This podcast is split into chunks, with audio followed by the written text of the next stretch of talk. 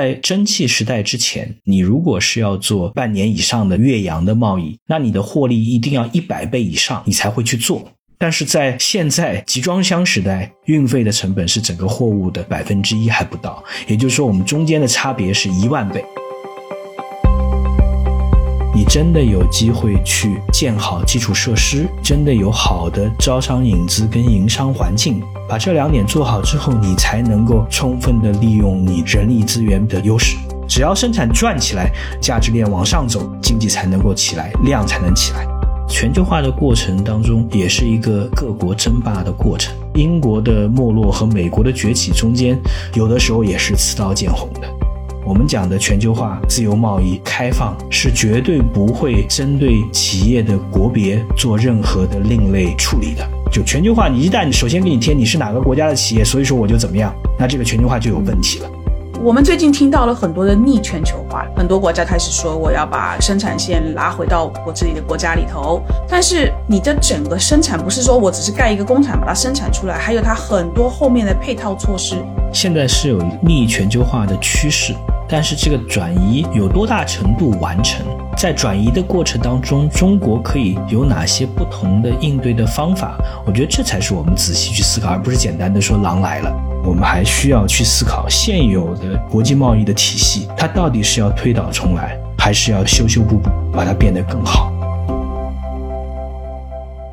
？Hello，大家好，我是白石李倩玲，欢迎收听今天的备忘录。今天备忘录我们要谈一个稍微严肃一点的话题。这个严肃一点的话题呢，不止跟你跟我有关哦，跟我们的国家、跟全世界的各个国家都很有关，也就是全球化的这件事情。那我们要谈这么严肃的话题，肯定要找一个我觉得比较具权威，而且能够用白话、用人话跟我们比较好的去解释全球化的整个的状况，怎么会走到今天这样的一个地步？那未来怎么看全球化这件事情？所以今天我们的嘉宾呢是《经济学人》中文 APP 商论的总编辑吴晨吴老师。Hello，吴老师你好。嘿，大家好，很高兴做客备忘录啊！你刚才讲了一个说很严肃的话题，我们也经常会讲严肃的话题，但是今天还希望讲的。更生动活泼一点啊！嗯嗯嗯，我们也希望是生动一点，因为不然的话，我觉得这个话题讲到最后就不晓得该怎么收这个这个节目的场。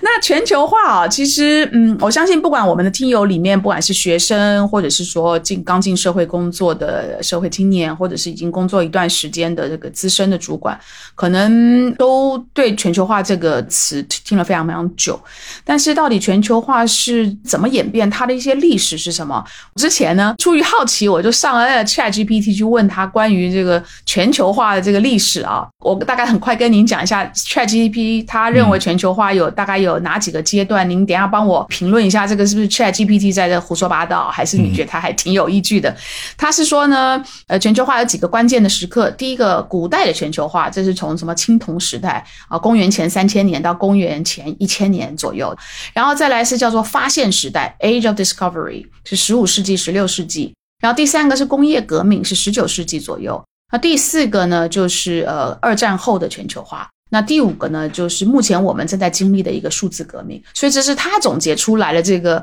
如果我们讲全球化的历史的话，是大概这五个关键的时刻。您您觉得这个？有道理吗？还是觉得是蛮蛮胡说八道？我我觉得我觉得挺有意思的。我因为其实全球化你有不同的视角可以去筛选。那我们一讲讲说，如果从更科班的角度来讲，全球化就是从贸易的全球化、商品的全球化，到人的全球化，嗯，到资本的全球化，再到信息的全球化。嗯，其实你看这五个阶段，其实也有相互契合的。嗯，其实我可以讲说再早一点，我们讲全球化，首先是智人走出非洲就是全球化，因为不然的话，你人都不可能在全世界分布，然后才会是说最早的从青铜到铁器，从马匹的马镫到车轮这样的技术，它其实也是逐渐的从一些小的发明到全球普及的，嗯，但是这样的发明是很缓慢的。然后再到说这些文明在各个大洲都会有一些自己的原生，然后他们之间会产生一些贸易的连接。再到十五世纪西方的地理大发现，才会发现啊，原来还有美洲，还会有澳洲。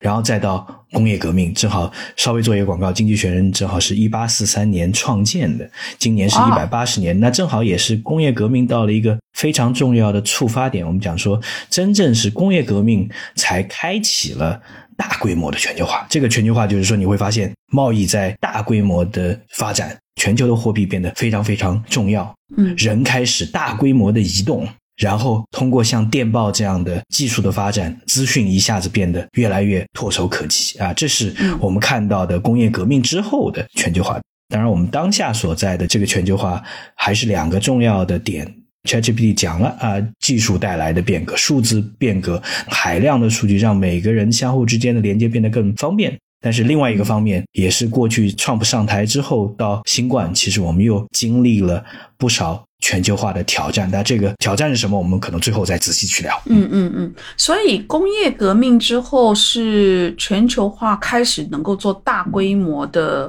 发展跟进程，是因为工业革命带来了一些新的，比如说出行工具的发明。以及让信息，像您刚刚讲电报，让信息传输的速度变快，然后人跟物的那个传输的这个工具也开始，就是用速度更快，可以更远距离的这个传输的发明，是因为这样的一个重要原因。是是，我们举一个最简单的例子，大家可能都熟悉，有这样一个修士叫利玛窦，嗯，对吧？利玛窦是耶稣会的修士，他从一五八几年坐船从葡萄牙出发，他要先到印度的国。那从葡萄牙到国的距离是多少呢？是要坐船要坐八个月，而且基本上这个船的存活率大概百分之五十，也就是你上了这条船，可能一半的几率你就死掉了，船难死掉了。然后到国他要等半年之后，等到季风顺了才可以到澳门，那在澳门再一路布教。嗯，那这个时候跟教廷他要写报告，对吧？他的报告传到教廷，然后再从教廷收回来报告，花多久呢？七年的时间。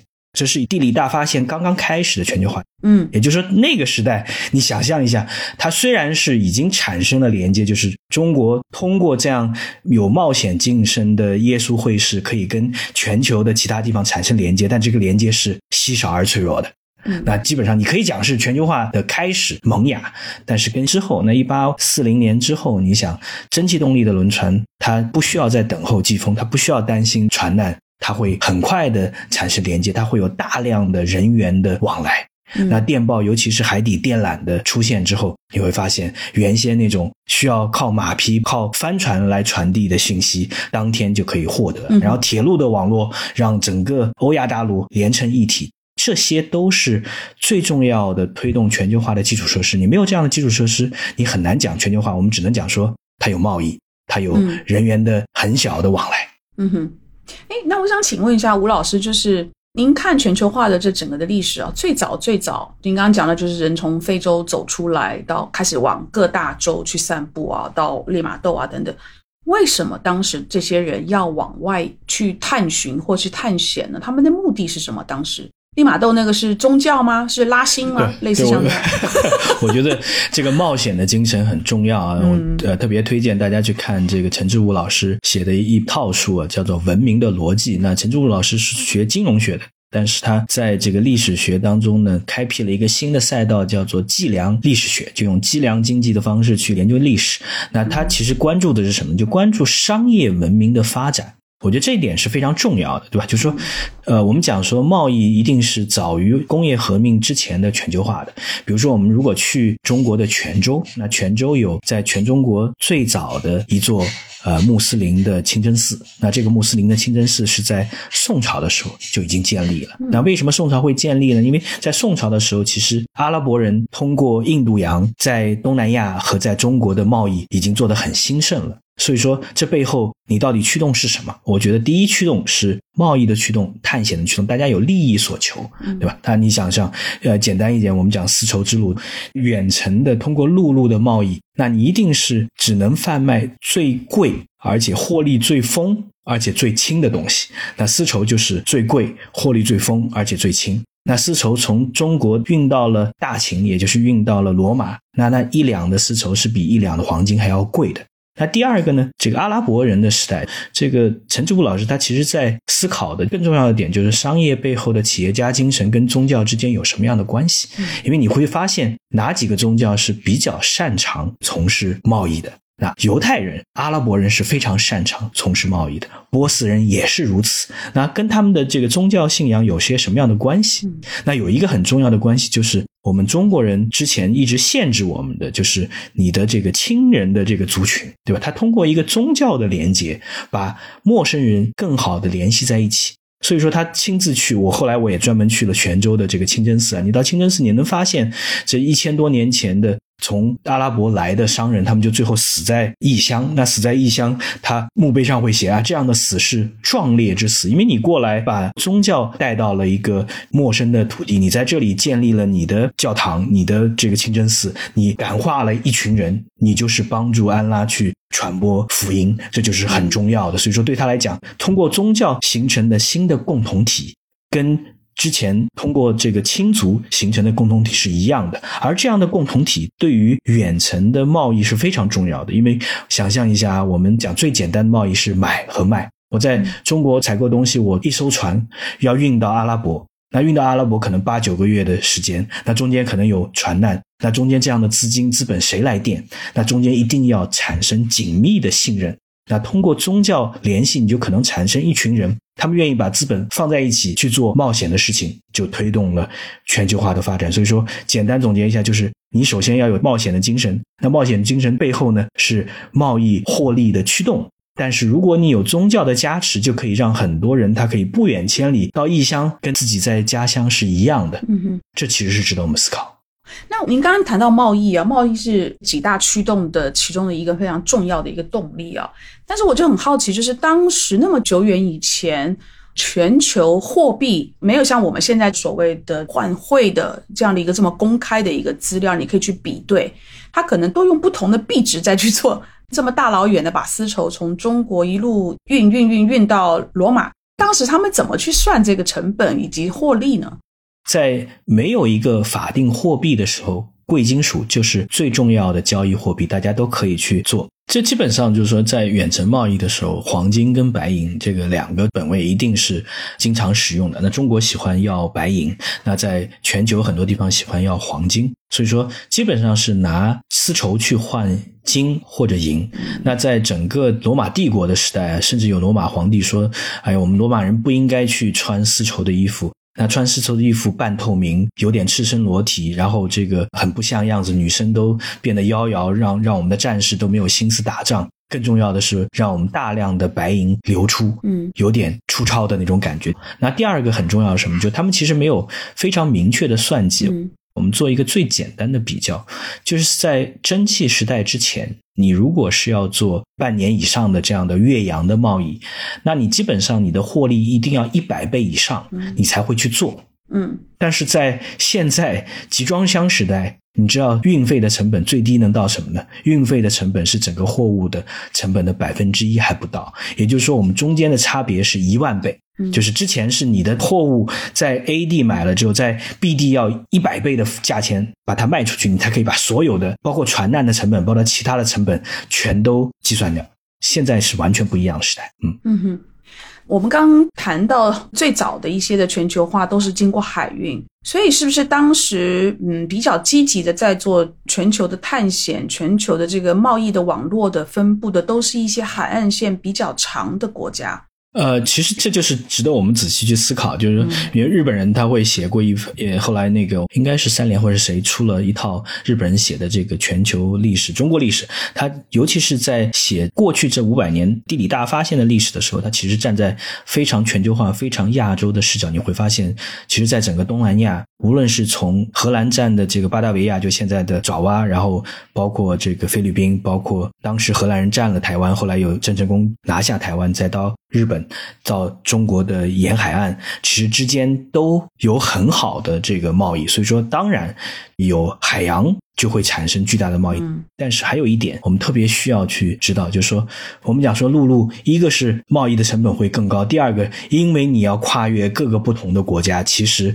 中间有很多的苦难，所以说很难推动。我们在整个中国历史当中呢，有一个朝代其实被很多人会遗忘，觉得这个朝代除了帮助中国获得最大的版图之外，似乎对整个中国的发展没有任何的帮助呢，就是元朝。嗯，但是在元朝的时代，其实大大的加强了基于陆地的陆路的全球化，因为元朝它是四个大的汗国，基本上把亚洲、南亚。中东和欧洲东欧的一部分全部连在一起，就这四个韩国都是成吉思汗的子孙，所以他们之间虽然有征战，但是他们有共同的利益。这个利益就是我们需要去通过贸易来获利，而整个韩国里面的各色王公都是会参股到贸易公司，利用色目人，也就是利用伊朗人、阿拉伯人帮他们做生意。那你可以讲说，这是一个超前的全球化的时代。为什么呢？就是元朝和其他的蒙古汗国，他们会保障商路的安全，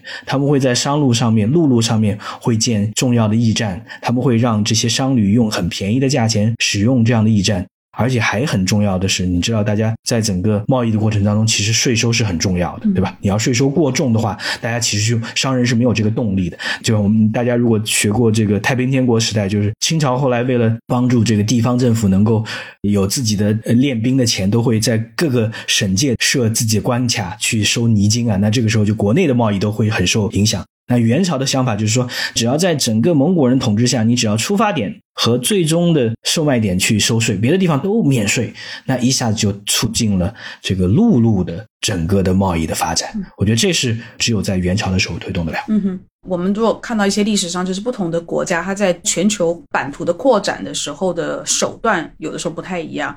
宗教，还为了要扩大了宗教的版图，不少的国家，他会用殖民的这样的一个手段，然后让殖民地的人用非常廉价的劳工去帮他生产货品物品，然后这个货品再运回到他的本国，或是运到别的国家，他用网上去叠加这个暴利的方式来去卖出。所以这种不同的手段，您觉得这个是跟每一个国家的，或者说每一个民族的民族性？或是当时以作为依据的一个宗教是有直接相关吗？还是这个其实看是谁执政，或是谁来去主导这个全球化的进程，这个人他个人的个性有关。对，我觉得在这个时候，我们就需要去比较重要的区隔海洋文明跟这个大陆文明的区别，对吧？就是我们讲说大陆文明当中的大的帝国，无论是俄罗斯的帝国，或者是在元和清的时代。或者是就奥斯曼土耳其，那他们的扩张都是伴随着邻近的领土的扩张，对吧？就是它不会越很远，但是它不断的在向外扩张。那向外扩张的过程当中呢，它其实是攫取当地资源，会派自己的人去占领领土，甚至会派自己的子民去做当地的很多的拓殖的这个业务，啊，这是一种。那另外一种其实就是欧美在大航海时代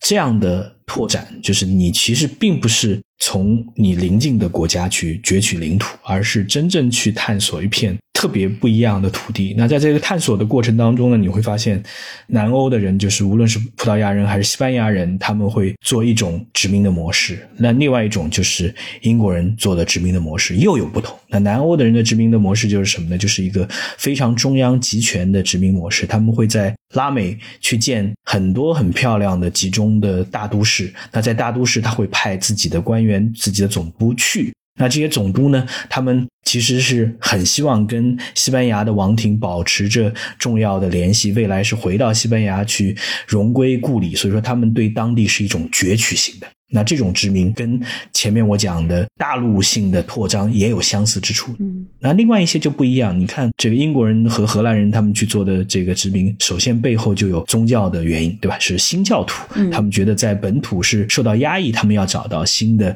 开拓的地方。所以说，它不是简单的国家主义的殖民，而是本身就是自下而上的这些小民在殖民。那他们自己建立自治的殖民地，那这个拓展的过程当中，就会有新的政治的组织。的形成，但是它跟母国之间的关系仍然保持的非常非常紧密，而且这样的殖民对于欧洲而言，他们突然帮他们解决了两件事情。就原先欧洲没有殖民地的时候，你会发现他们会不断的落入到马尔萨斯陷阱，也就是当人越来越多的时候，你没有足够的土地，你就会发现整个经济的发展甚至都没有办法超越温饱的水平。其实，在中国在乾隆之后也会面临同样的东西，对吧？就你没有往外拓展的时候是不行的。那这会突然发现，你有了一块比欧洲要大得多的土地，尤其是北美这块土地，那地广人稀，然后有大量的资源。其实它不仅仅是帮助了像荷兰跟英国这样的新兴的工业革命资产阶级的国家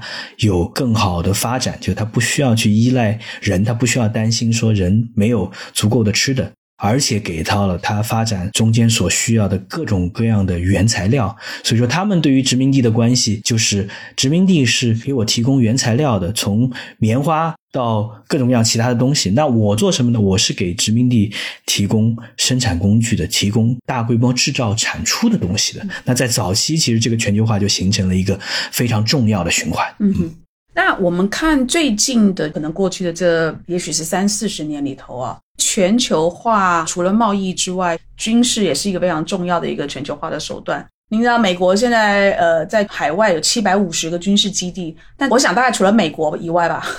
其他的国家似乎都慢慢慢慢的还是以贸易以及产品文化为主，对吧？尤其我觉得南韩就是韩国在文化的输出，应该算是在亚洲里面。稍微比较成功的一个利用文化来去走到全球化的一个方式。我们刚才前面这个逻辑就讲清楚，就是说海洋文明在过去的全球化当中占了上风，对吧？然后海洋文明需要去做什么？就海洋文明跟大陆文明最大的区别就是海洋文明要确保贸易线。所以说，你看英国人开始做亚太选殖民地的时候，他一定是首先去选马六甲，嗯然后再去选新加坡，然后再去选香港。那这样的话，他其实把重要的这个海运的航路给控制住了。那其实美国人是延续了英国人的全球化的这个框架啊，就是说英国人在呃十九世纪的时候，虽然说他并没有到美国这样的强大，但是英国的海军是全球最强的海军。那这个最强的海军其实。其实是提供了一个重要的公共品。这个公共品就是我要保证海上的商路的安全，因为只有海上的商路的安全，我们全球大规模的贸易才能够完成。就即使铁路做成了，但是铁路的运量跟船运相比仍然是非常非常小的。那这个美国在二战之后，它建立的另一个全球的保障体系，它提供的最重要的公共品就是它在全球的海运的安全。这也是他为什么在全球要有几百个军事基地的最主要的原因，就是他在提供一个英文叫 public goods，那中文叫公共品，对吧？所以说，从这个角度，我们不能简单的说它是霸权，但是他在称霸的同时，他也要肩负起最重要的责任。这个责任一方面是安全，另外一方面是全球化的一套规则。这套规则在二战之后布雷顿森林体系当中就明确的体现出来。那我们有呃世界银行，有 IMF 为各国出现金融危机的时候提供纾困，为后发的国家的发展提供金融支持啊，这是一个。那你还有从 GATT 到 WTO 的整个的全球贸易的框架和全球贸易当中，如果出现纠纷，大家有些什么样的规则？准入机制是什么？出现纠纷有一个仲裁的机制，这些。些都是构建了全球化的这个基础。那回到你刚才讲南韩或者日本的发展，你会就发现，就是说之前没有这个基础的时候，很多时候军事是解决贸易冲突的一个最主要的手段，对吧？当你有了这个基础之后，尤其是韩国跟日本是完全躺在美国军事保护的覆盖之下的，那这个时候他会没有任何的后顾之忧的去发展经济。那发展经济就是会参与到全球的分工，然后它的人均的收入会不断的增长。那人均的收入达到两三万美元之后，你会发现说，大家的最基本的衣食住行的需求都已经得到满足了。那这个时候，文化就变得越来越重要了。你看，无论是香港的在九十年代的文化，韩国在这两千年之后的韩流，其实都是当你经济达到了一定水准之后，你会发现，呃，年轻人他们不会再满足于说。我再去到工厂里面做工或者怎么样，他们会有更多的想法。那这个时候会碰撞出来非常新的东西，而这个新的东西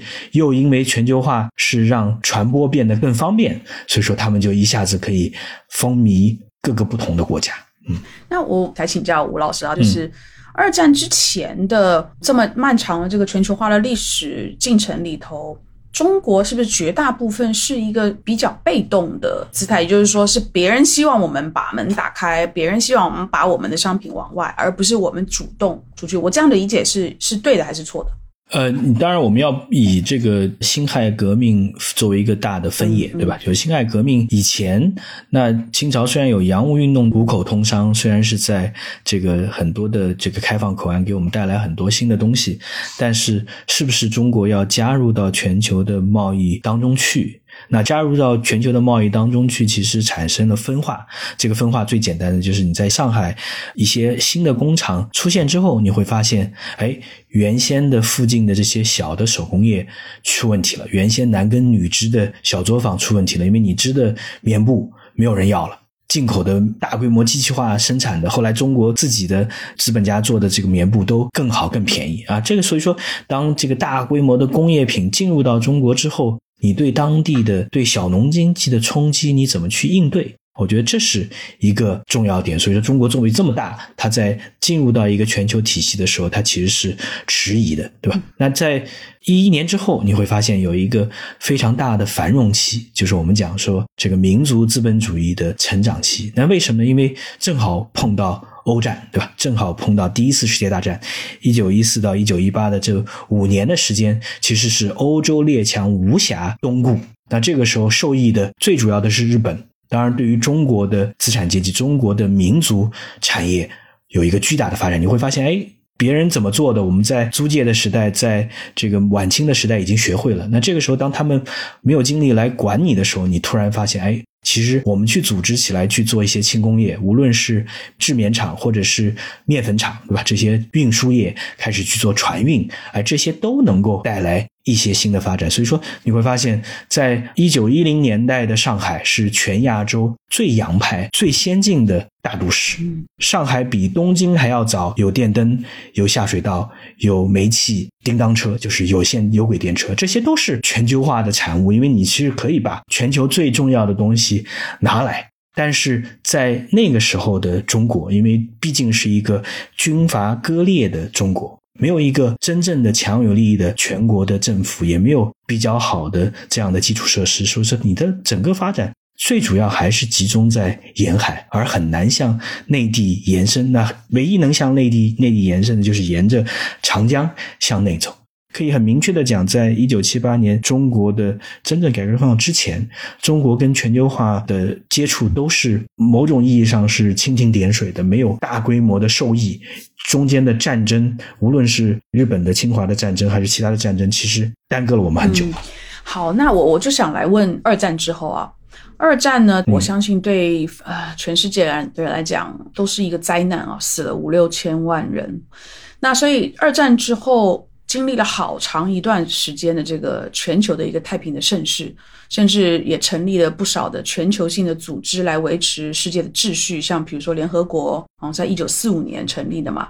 然后 IMF 啊，一九四四年等等等等的，然后大家可能因为二战的时候这个破坏实在太厉害，所以以贸易、以经济好像是一个最大的目标去进行了这么长的几十年来的这个全球化。嗯，其实其实怎么讲呢？就是说二战当然是。对于整个人类来讲是非常重要的一个分水岭。那在二战之后，之所以开始建立呃重要的一系列的国际规则跟国际制度，其实就是为了避免类似的战争再重新出现，甚至是把人类讲说对于解决任何的纠纷或者任何的利益的这个分配都。尽可能的变成在谈判桌上，而不是利用武力的方式来做。而且，二战的末期，当原子弹的发明之后，又增加了那种紧迫感，因为原子弹它带来的这样的战争，它不是简单的输赢的战争，它可能会毁灭整个全人类。所以说，这些就核威慑带来的，也是让全球人更加珍惜和平的可贵。所以说，在二战之后，我们不要忽略的是，它之后会是四十多年的冷战。那冷战之所以冷战，没有变成热战，只会有局部的军事冲突。主要原因就是因为有相互之间的核威慑的力量，大家谁也不敢再去打起一场世界大战，因为知道这样的世界大战对于全人类讲是有问题的。所以说这是一方面。那另外一方面，当九一年苏联解体之后。那进入到一个，呃，就是福山所说的历史已经终结的时代，至少在之后的十年，全世界的人都认为是这样的。因为一九九零年之后的全世界，你基本上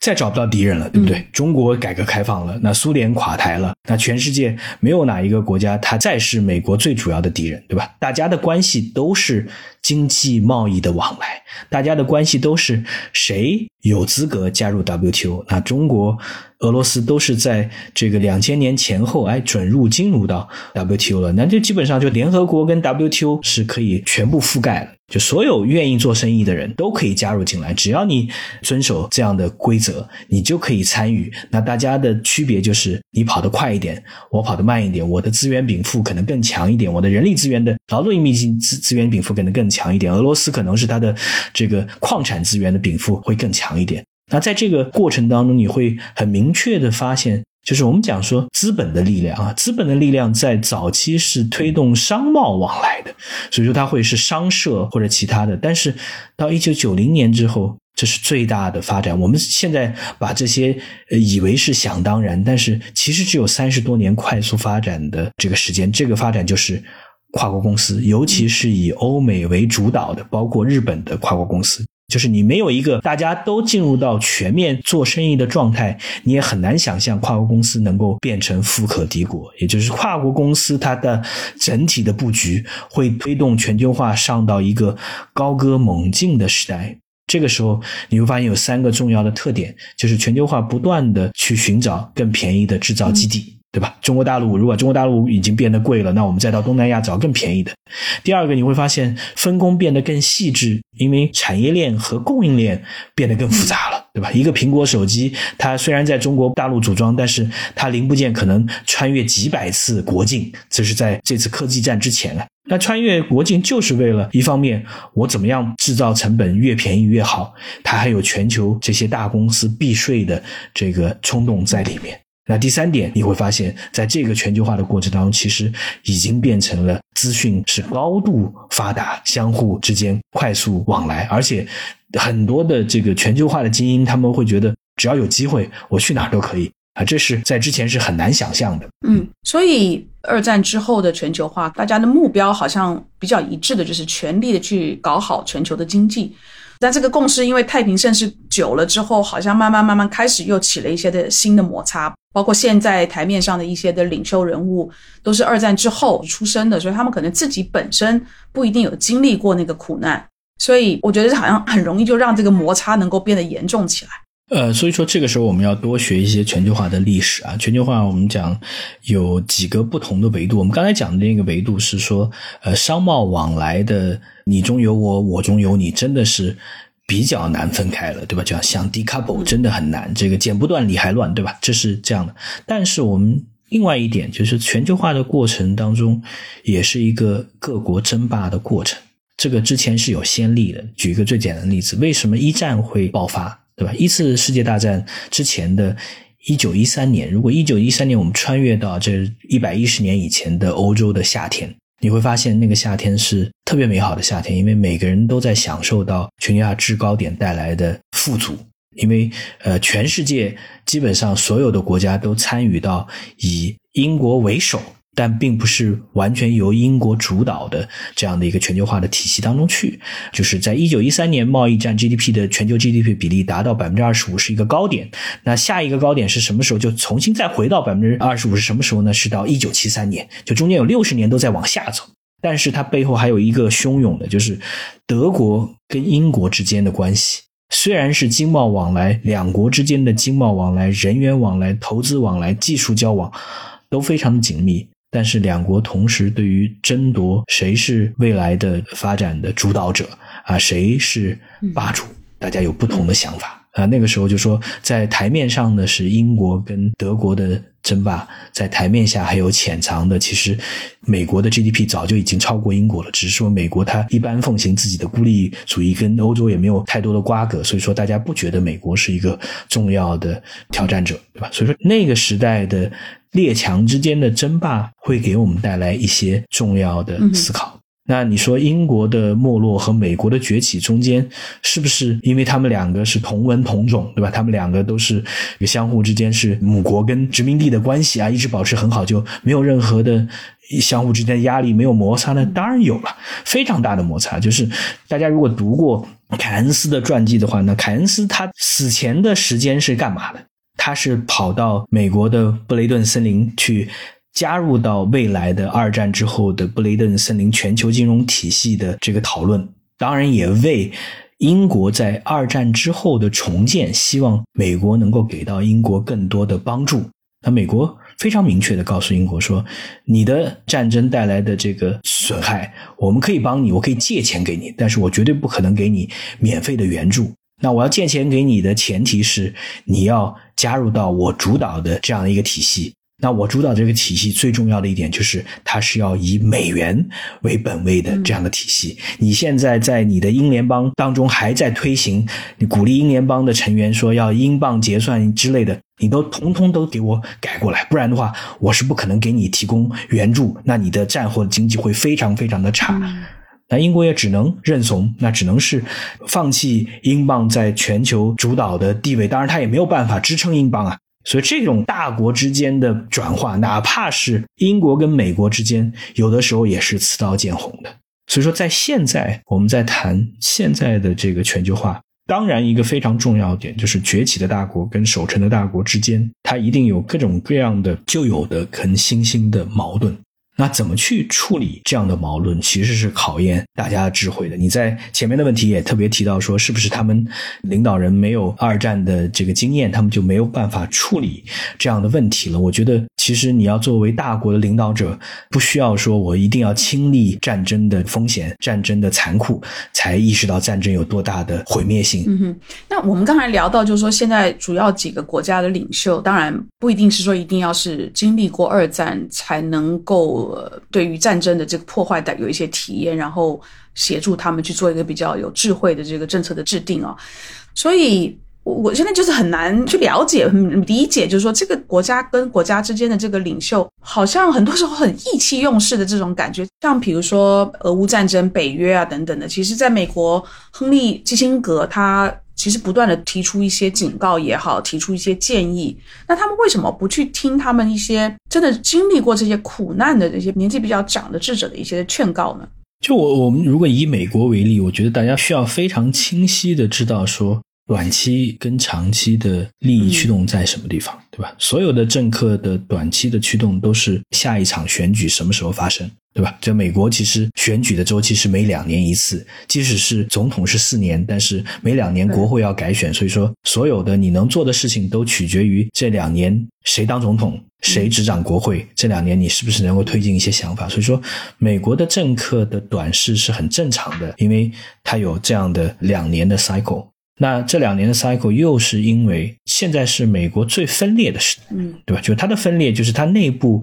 有大量的议题没有办法解决。这也是对美国的整个体制的最大的考验，就是你的贫富的差距、你的种族的问题、你的关于移民、关于其他一系列的议题，其实都没有办法解决。那这个时候，其实中国会变成很多政客觉得比较容易找到的替罪羊。举的举一个最简单的例子，比如 Trump，他说我的支持的人很大一部分是红脖子，是在美国的红州的支持共和党州的这些没有上过大学的白人。那他总体而言，没有上过大学的白人，在过去三十年，一定在美国会过得更惨。在三十年以前，这些人都可以通过进入工厂、进入服务性的行业，能够完成简单的美国梦，有房有车。但是在这之后没有了。那 Trump 就会告诉这些人说：“啊，你们之所以未来的工作不够好，就是因为大量的工作机会流失到中国去了，或者是流失到其他的发展中国家去了。那我要做的就是把制造业重新带回到美国来。”你想想看，这样的说法是很有煽动性的，因为数据的确能够看到，说在过去这三十年，美国至少有一百万的制造业的岗位是没有了，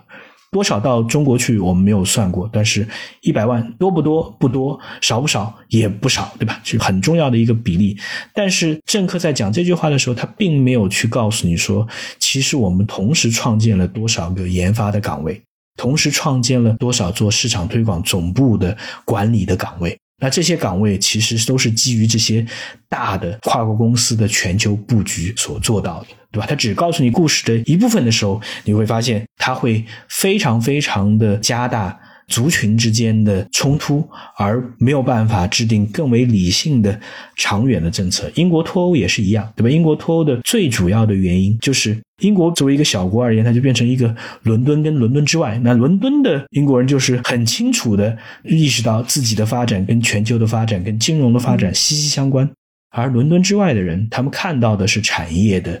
衰落，是制造业的衰落，是自己的工作没有了，是没有高学历的人找不到好工作了，那就加剧了这样的冲突。这其实是全球化带来的一个巨大的问题。嗯，但是我们其实还要强调一点：之所以富国的工薪阶层，尤其是制造业的蓝领的工薪阶层，在过去三十年还能够过上不错的日子的一个最主要的点，就是因为全球的工厂。放到了中国大陆，而中国大陆产生的大量的产品其实是越来越价廉物美的。它帮助这些国家保证了你的大众消费品的价格在过去三十年基本上没有成长，对吧？所以说现在又进入到一个深水区，因为通胀高起之后，最大的问题民生的问题会更凸显出来。所以说我在在这边花了这么多笔墨啊，想要讲的说。一个是政客可能是短视，第二个其实是国内的贫富分化产生的矛盾，他很难去解决，这会导致他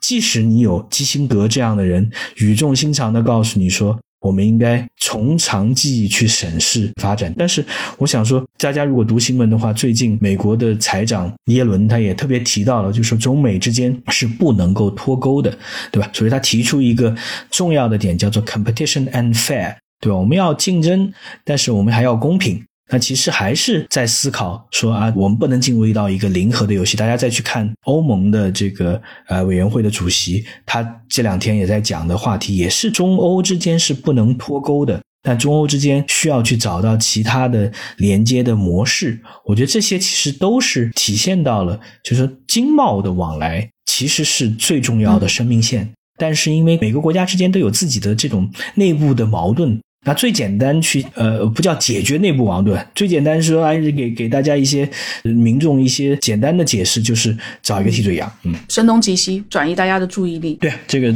尤其是短期嘛，因为我我再有好的想法，对吧？我就比如说拜登，我要用好的想法，但是如果说我一年之后选不上，那我的好的想法也没有办法延续。嗯嗯，那所以。经历了这么几十年来的，尤其是您讲的，透过跨国公司，嗯，把全世界作为一个他们自己一个版图的运用啊，光是生产的整个的生产线吧，可能就分布了好几个不同的国家。所以，我们最近听到了很多的逆全球化。假设这个所有的政府的这些的呼吁都没有办法达成一个不脱钩的这个目的，然后真的开始脱钩。很多国家就开始说，我要把这个生产线拉回到我自己的国家里头，或者是说几个跨国的企业开始在做，就说它的生产基地呢更多元化。所以像比如说苹果，它在印度也开始有新的这个生产基地。但是你的整个生产不是说我只是盖一个工厂把它生产出来，还有它很多后面的配套措施。其实中国它是一条龙的这样的一个配套措施都具备的。但是我们就会发现，有一些的大的品牌，它如果在我随便举例啊，可能在印度开了一条生产新的生产线。它的人口也多，没有问题。但是问题是，它的国家的基础建设可能还没有达到中国的水准，所以我的东西生产好了，但是这个运输上面其实有非常大的挑战。然后，如果今天你说之前特朗普他呼吁美国的品牌要把生产线拉回到他们的美国的本土，但问题是，可能拉回去，美国人已经不具备这一些生产所需要的这个能力。或甚至有一些工作更不屑做，比如说英国脱欧了之后，他们有非常多的工作。我随便举例，可能是这个水电工啊，或者是说个饭店里头的服务的人员，以往都是欧洲过来的人做。但这些工作在脱欧之后，这些人他不愿意继续留在英国，他回到他的本国，这些工作在英国是没有人承接起来的，因为他们的人要不就是不屑，或者已经不具备这个能力。所以这种逆全球化，它其实它有它实际的这个这个层面的考量的，对吧？不是那么容易的说，我把工厂搬回到我的本国，它就能够解决这个就业的这个问题。对，所以说我们在看逆全球化的时候，我们需要去理解说，现在是有逆全球化的趋势，就是大家有转移的一个动作。但是这个转移多长时间完成，有多大程度完成？在转移的过程当中，中国可以有哪些不同的应对的方法？而这样的应对方法对这个转移又会产生什么样的影响？我觉得这才是我们仔细去思考，而不是简单的说“狼来了”，对吧？所以就讲说中国的优势在哪儿？刚才你也提到了，我们简单梳理一下，它就是三点优势，就是第一个是基础设施的优势，这是基本上很少有其他的。东南亚的国家能够具备的，就是你的港口、你的铁路的网络、你的制造的园区的这个体系，对吧？第二个是整个制造业供应链的完备体系。经济学人之前讲过，说深圳是硅的三角洲。那为什么是硅的三角洲呢？因为任何一个想要制造高技术的电子产品的公司，可能都要到深圳来去找工程师、找供应商，来最后把设计的图纸变成样品。就 prototyping 可能要放在深圳，因为它有足够紧密的产业链，让你最快速度可以把一个图纸上的产品变成现实，而且知道说，如果要量产的话，我的规模会是什么样子，供应商在什么地方。那很少有其他的一个地方，就你要想学深圳，你可能也要经历二三十年的这样的发展，跨国公司在整个产业链大量的投入，才能够有这样的产业企业。人才的工程师的聚集，所以这个聚集效应是短期很难被替代的。第三个就是你刚才讲的，就是我们在生产的过程当中，它其实积累的不是简单的你的东西更价廉物美，而是有大量的产业工人和更重要的这个技术工人，他们已经有非常重要的技能，无论是生产线上不断改善提升的技能，还是某些特定的产品的生产研发落地的技能。举一个最简单的例子，就是苹果要把这个 iPhone。十四放到印度去制造，但是他会发现有些零部件厂商跟印度人来聊，他说啊，我能做啊，但真的上产线一下来，发现这个次品率高达百分之四十以上，那这个时候你就发现这是很难做，对吧？就是你是可以做出来，但是你做出来如果成本很高，或者说你的质量不稳定的话，那对于苹果而言是很难接受的。那想象一下啊，苹果在富士康在大陆的工厂是怎么造出来的？怎么去精益求精去做起来的？那当然是库克自己，他甚至在最早期，他可能每年要到中国来待上四十天、五十天，住在工厂里面，天天去看，天天去沟通。在新冠发生之前的二零一九年，从美国旧金山到上海的这个航班里面，苹果公司每天是要订二十个商务座的座位的。就每天往返，那你想想多少人往返才能够保证说我们的整个的从设计到研发到生产到各个环节做到？那你没有这个时间的培育，你怎么去简单能够转移？除非是什么？除非当然，我觉得就是说，大量的中国的供应商他们全力把自己的产能铺到其他的国家，然后再去做很多的变化。所以说，如果大家去读《经济学人》最近的一些报道，你会发现说。即使说我们看到有产业在转移，呃，三星它在二零一九年决定说，我们不在中国大陆做任何的手机最终的组装，把它全部放到越南。那结果是什么呢？结果当然是越南是三星最主要的手机生产地，但是越南跟中国大陆之间的经贸往来大幅增加。因为大量的中国的供应商是出口到越南，让越南来做 final assembly，让越南来做最终的这个组装。那其实这个角度来讲，就只是说为了合规，就是我我最终的产品是越南造的，所以说我不会受到美国的制裁。但是本质而言，中国的企业，无论你作为供应商还是其他人，你在整个产业链的这个地位不会简单的被替代。所以说，这个时候回过来，我们要讲说，为什么一方面我们对于全球化的方向你会感到担忧？因为每一个人都在考虑啊，如果怎么样会怎么样，对吧？如果大家是科技战升级，我应该怎么样？但是另外一方面，我们要很清晰的认知到，这个全球化是大的跨国公司所主导的。那大的跨国公司现在他们最好的策略就是什么呢？就是少说多做。说你们觉得正确的东西，做他们觉得能盈利的东西，那说的跟做的可以完全不一样，对吧？为了什么？为了生存，为了盈利。而且我在猜，有一些就是说跨国的品牌，它在做它的这种布局也好，说生产线的这种多元化，其实他他们经历了一些我们可能一般人不一定能够体会出来的一些的痛苦。比如说，我们就拿中国跟印度这两个国家来在人才的那个能力上面的这个比较啊。中国的识字率已经是九十六个 percent，在全球大概排第八十七名。在印度的也是十四亿人口啊，它的识字率就只有七十二个 percent，百分之七十二，所以在全球的排名是很很下面的一百六十九。所以今天如果我我要到那边去做一个生产，我可能有一些书面的东西需要工人看，那很有可能在印度的有些工人他可能很多东西他没有办法看得懂。那的那基础建设我们就不要提。所以对于这些大的品牌，其实我觉得他们因为受到这种全球的地缘政治的这样的一个压力，他不得不去踏出这一步。但是我相信他们也经历过很多我们一般人根本很难去想象的一些布局上面的一些崎岖的道路吧。那我们讲到的品牌，我其实就觉得，嗯，为中国品牌很抱屈，因为我觉得一开始大概在可能十五二十年前看到一些苗头，就是中国是有相当的实力能够培养新一代的跨国品牌，然后也有一些品牌像早期的这个联想啊，然后后面的很多很多的像小米啊、华为啊这些都走出去，但是因为目前的这个地缘政治。逼着他们全球化的这个道路就越来越曲折崎岖。我我其实觉得对中国品牌是非常不公平，因为我觉得他们的产品不管从质量设计，其实不输给全球的品牌。但是因为面临到现在这样的一个局面，他们的全球化的道路，要不就是要折返 回到以国内为主，或要不就是我就不能够进一些比较就是先进的像美国啦、欧洲，而是我是往东南亚这边去做侧重。所以，我想您在这个方面有没有一些您的观察跟观点，可跟我们分享一下？就我觉得你刚才讲的这个都是呃非常明确的，大家也很清晰的认知到，就是中国的消费品牌在过去十年是有一个爆炸式的增长，无论是说我们替代。海外的奢侈品的所谓的国潮，还是说中国的消费电子行业和这个互联网行业的发展，产品跟服务都是非常好的发展。那它背后其实是讲了一个重要的故事。这个故事什么呢？就是中国是一个全球竞争最残酷，你甚至可以讲是最卷的一个消费者的市场。就是消费者，他跟很多其他市场最大的不同是中国消费者既喜新厌旧又追求性价比。嗯啊，这就很难了，对吧？就你有的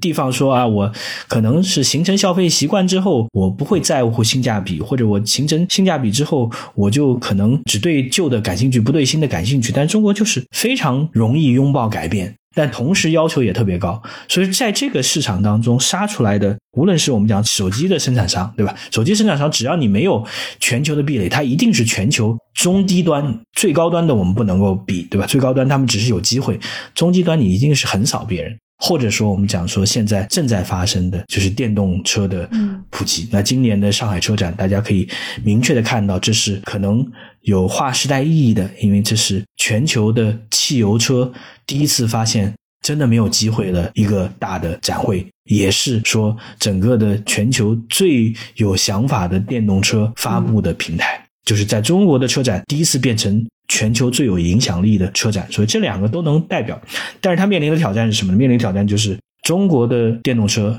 是很难再复制日韩在全球的布局。他们在欧洲也许还有机会，但是美国的瓶颈可能是没有办法逾越的。就是这个政治的障碍对于这些企业而言是没有办法逾越的。你甚至是我们能看到，说宁德时代作为中国最大的，也是全球最大的电动车电池的品牌，它跟福特的合作，在福特的老家底特律建一家一一座新的 Gigafactory 电池厂，都只能采用说是宁德时代授权自己的技术，让福特去制造，让福特去建厂。那为什么呢？就是以帮助福特可以。qualify 可以去申请美国的政府的对于新能源汽车的补贴，因为美国的反通胀法案其实明确的讲说，我不能用外国的技术，这个外国的技术，呃，说白了就是中国的技术。对于这样的产业而言，尤其是在高科技科技战里面明确的壁垒森严的这个产业而言，可能只能短期是做说我们在其他的市场，欧洲的市场、东南亚的市场发展。但对于像 TikTok 或者是 Shane 或者是其他的这些高科技的呃互联网企业而言，我觉得还是有很多机会的。第一，首先就是说你可以很明确的把自己变成一个不是那么中国的企业，对吧？因为 TikTok 虽然它仍然是字节下属，但是它的总部在新加坡，Shane 的总部也会放在新加坡。第二个，你可以很明确的去遵从它当地的法合规的要求。那合规的要求无非是这个数据的本土化。无非是我们要保障数据的安全，那这些其实都可以做。第三个，当你达到一定体量，就是有很多的博弈的空间，因为我们讲前面就电动车跟 TikTok 是正好是两个极端，就电动车是现在根本没有机会进，哪怕你特别好。那 TikTok 或者 Shane 已经深入到美国年轻人的日常生活的方方面面了。那这个时候你怎么可能简单的去切割呢？那这个时候可能有更多的做法，尤其是在美国本来就可以博弈，不是说政府说出一条禁令就能够做得到的，因为你有太多的法律的其他的方式，唤起老百姓的这个请愿也好，其他的各种各样的方式可以去做，所以说这是非常有意思。但是归根结底，我觉得对于中国的品牌而言，有三件事情还是要很深刻的去做的。第一个，我们就讲说你要讲好品牌的故事。那讲好品牌的故事，不是简单的说我的产品性价比好，我的产品算法更优，而是你在当地用当地人最能够主流、最能够听得懂的话去讲好品牌的故事。第二个，我们也要非常明确的在全球的舆论场上讲说，我们讲的全球化，我们讲的自由贸易，我们讲的开放。是绝对不会针对企业的国别做任何的另类的这个处理的，对吧？就全球化，你一旦你说首先给你贴你是哪个国家的企业，所以说我就怎么样，那这个全球化就有问题了，对吧？在美国、英国在主导的时候，虽然是他们也是主力，但是他们从来不会敢去公然的讲说我要歧视某个国家的企业，所以这个时候大家在舆论场上要强调，这也是经济学人特别强调的，就是我们在讲说开放、讲自由贸易的时候。最重要的一点就是，你不能给任何国家贴上标签。比如说，在早期，英国在讨论我们是不是要让华为来作为自己的英国的电信供应商的时候。那这个时候我们就要有一个最重要的 test，就你说华为有后门，那这个时候华为应该怎么做去证明这一点？因为你不能说是有罪推定，你一定要是无罪推定，对吧？那华为说我我用雇佣这个美国 MI 呃英国 MI5 的前特工组成的一个独立的委员会，他们来对华为在英国的这个电信设施做一个检查。如果他们查出后门来，我直接撤走；他没查出来，我已经自证无罪了，对吧？所以这些其实是这些品牌需要做的。第三个，我觉得非常重要，就是真的去发挥年轻人的力量，因为我觉得年轻人他们背负的这种地缘的包袱，跟这个老一代的人是完全不一样的。就是说，我们期待的是这个全球的年轻人，他们更像，就他们有更多的一样的认知，比如说他们都更环保，他们都更关注公平权益。那年轻人力量就会让他们知道，哎，只要这些跨国公司，不管是中国的还是美国的，他能够给我提供让我觉得特别炫酷、特别。别好，特别贴近我的东西，我就要它，对吧？我觉得这些其实也是中国的品牌是可以做到，但前提是你能抓住年轻人的心。我觉得品牌故事真的特别重要，像苹果，它的品牌故事，它的品牌的溢价力简直是是太厉害的。但是它的品牌做得好，所以它感觉目前并没有太严重的受到这个地缘政治的这种压力而去被影响。但是如果你的品牌本身不是那么好的时候，可能它的影响力就就大很多，对吧？对，我觉得苹果也是一个非常好的呃分水岭嘛。我们去关注中美的或者说未来的这个大的科技的博弈，我觉得苹果公司是一个非常好的指针。苹果如果真的哪一天把所有的或者绝大多数的产品的制造搬离了中国，而且可能供应商也逐渐的剔除中国的供应商，那就是值得我们警惕了。那如果苹果在中国的业务，我们这个业务不是指手机的销售，而是苹果的在国内的这个 App Store 里面的产品。如果越来越本土化，如果不再有全球的 apps 之类的，或者说甚至还会有其他的一些变化，我觉得这也是值得我们警醒的。但现在至少我们看到说，苹果想把制造全部搬离中国，可能要花很多时间，也不是那么容易。我们也看到，就是中国其实你看到苹果手机的销量是不降反增，因为它这样的一个一体化的体系，对于中国的消费者还是非常有吸引力的。嗯。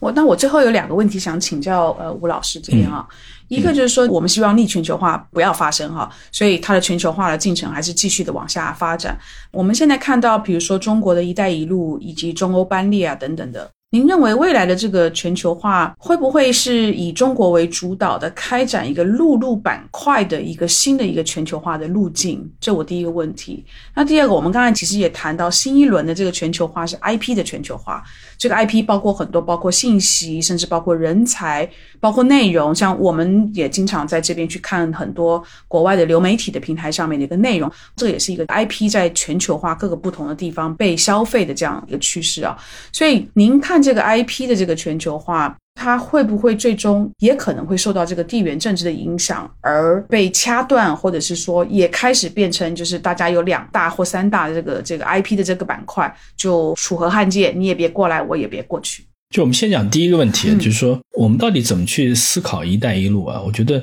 思考“一带一路”非常重要的是两件事情。就第一点，就是非洲的某个国家的外外交人员。对美国人讲的说，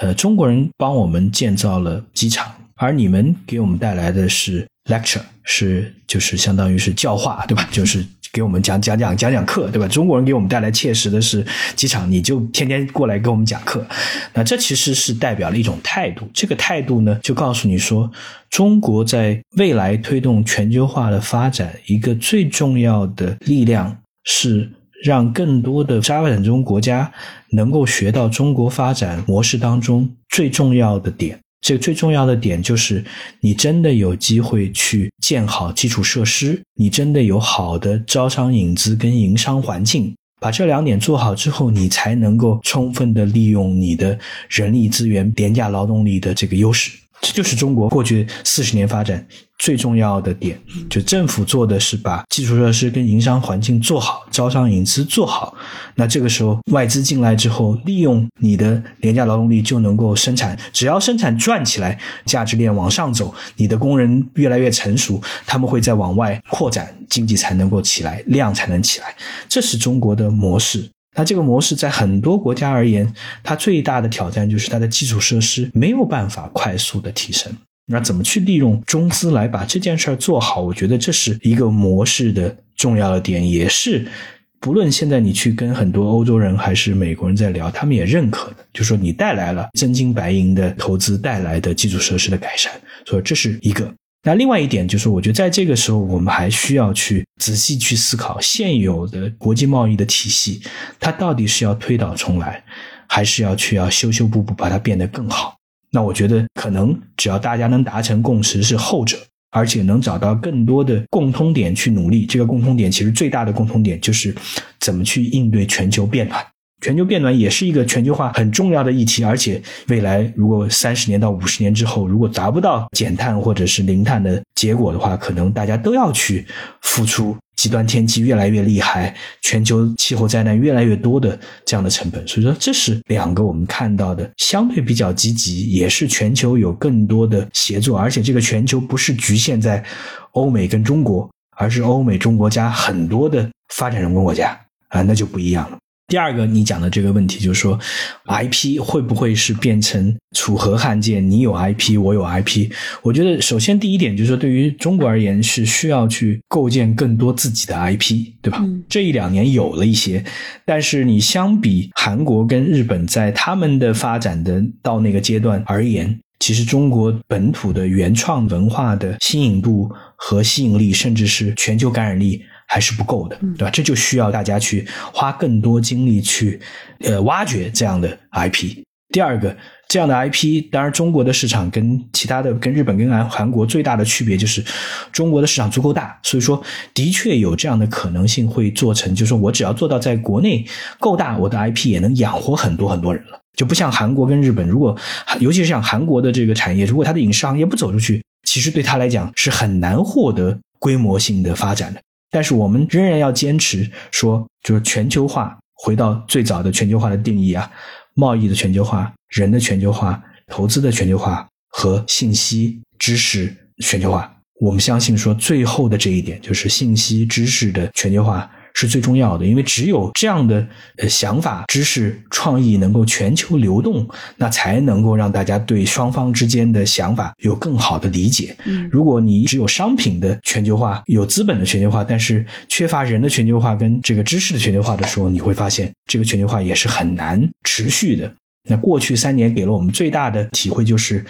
当这三年大多数中国人没有办法走出国门，大多数老外没有办法来到中国的时候，你会发现相互之间的理解可能不够三年以前那么透彻，相互之间的误解可能会加深。所以说这个时候发现人员的往来和这个知识的沟通的这个交流会非常非常重要。对，最后这点真的是我有切身的感受的，因为三年，像我现在服务的这个大的集团，它的全球的 CEO 已经也是好几年没办法进来中国嘛。嗯在两个礼拜前呢，他终于可以进来了，然后他在上海访问了两天，他就跟我说，虽然只有短短的两天，但是他那两天所看到的活力，他所见到的一些我们所服务的客户对于中国大陆这边未来的发展的前景的这种乐观的程度，这个跟他人坐在海外，每天读到一些对中国很不公平、很负面的报道，他说简直就是完全不一样的一些的信息。所以我觉得那两天的拜访呢，让他有了一个对于中国的这个未来发展一个比较平衡的观点吧。嗯之前我们请那个美商协会中国区的这个负责人来跟我们做一些分享，他就说到跨国企业的全球的 CEO 平均的年限吧，大概是五到七年左右吧。所以如果是过去五到七年前被任命做全球 CEO，那他的公司、他的品牌如果在中国是是有据点、有布局的话，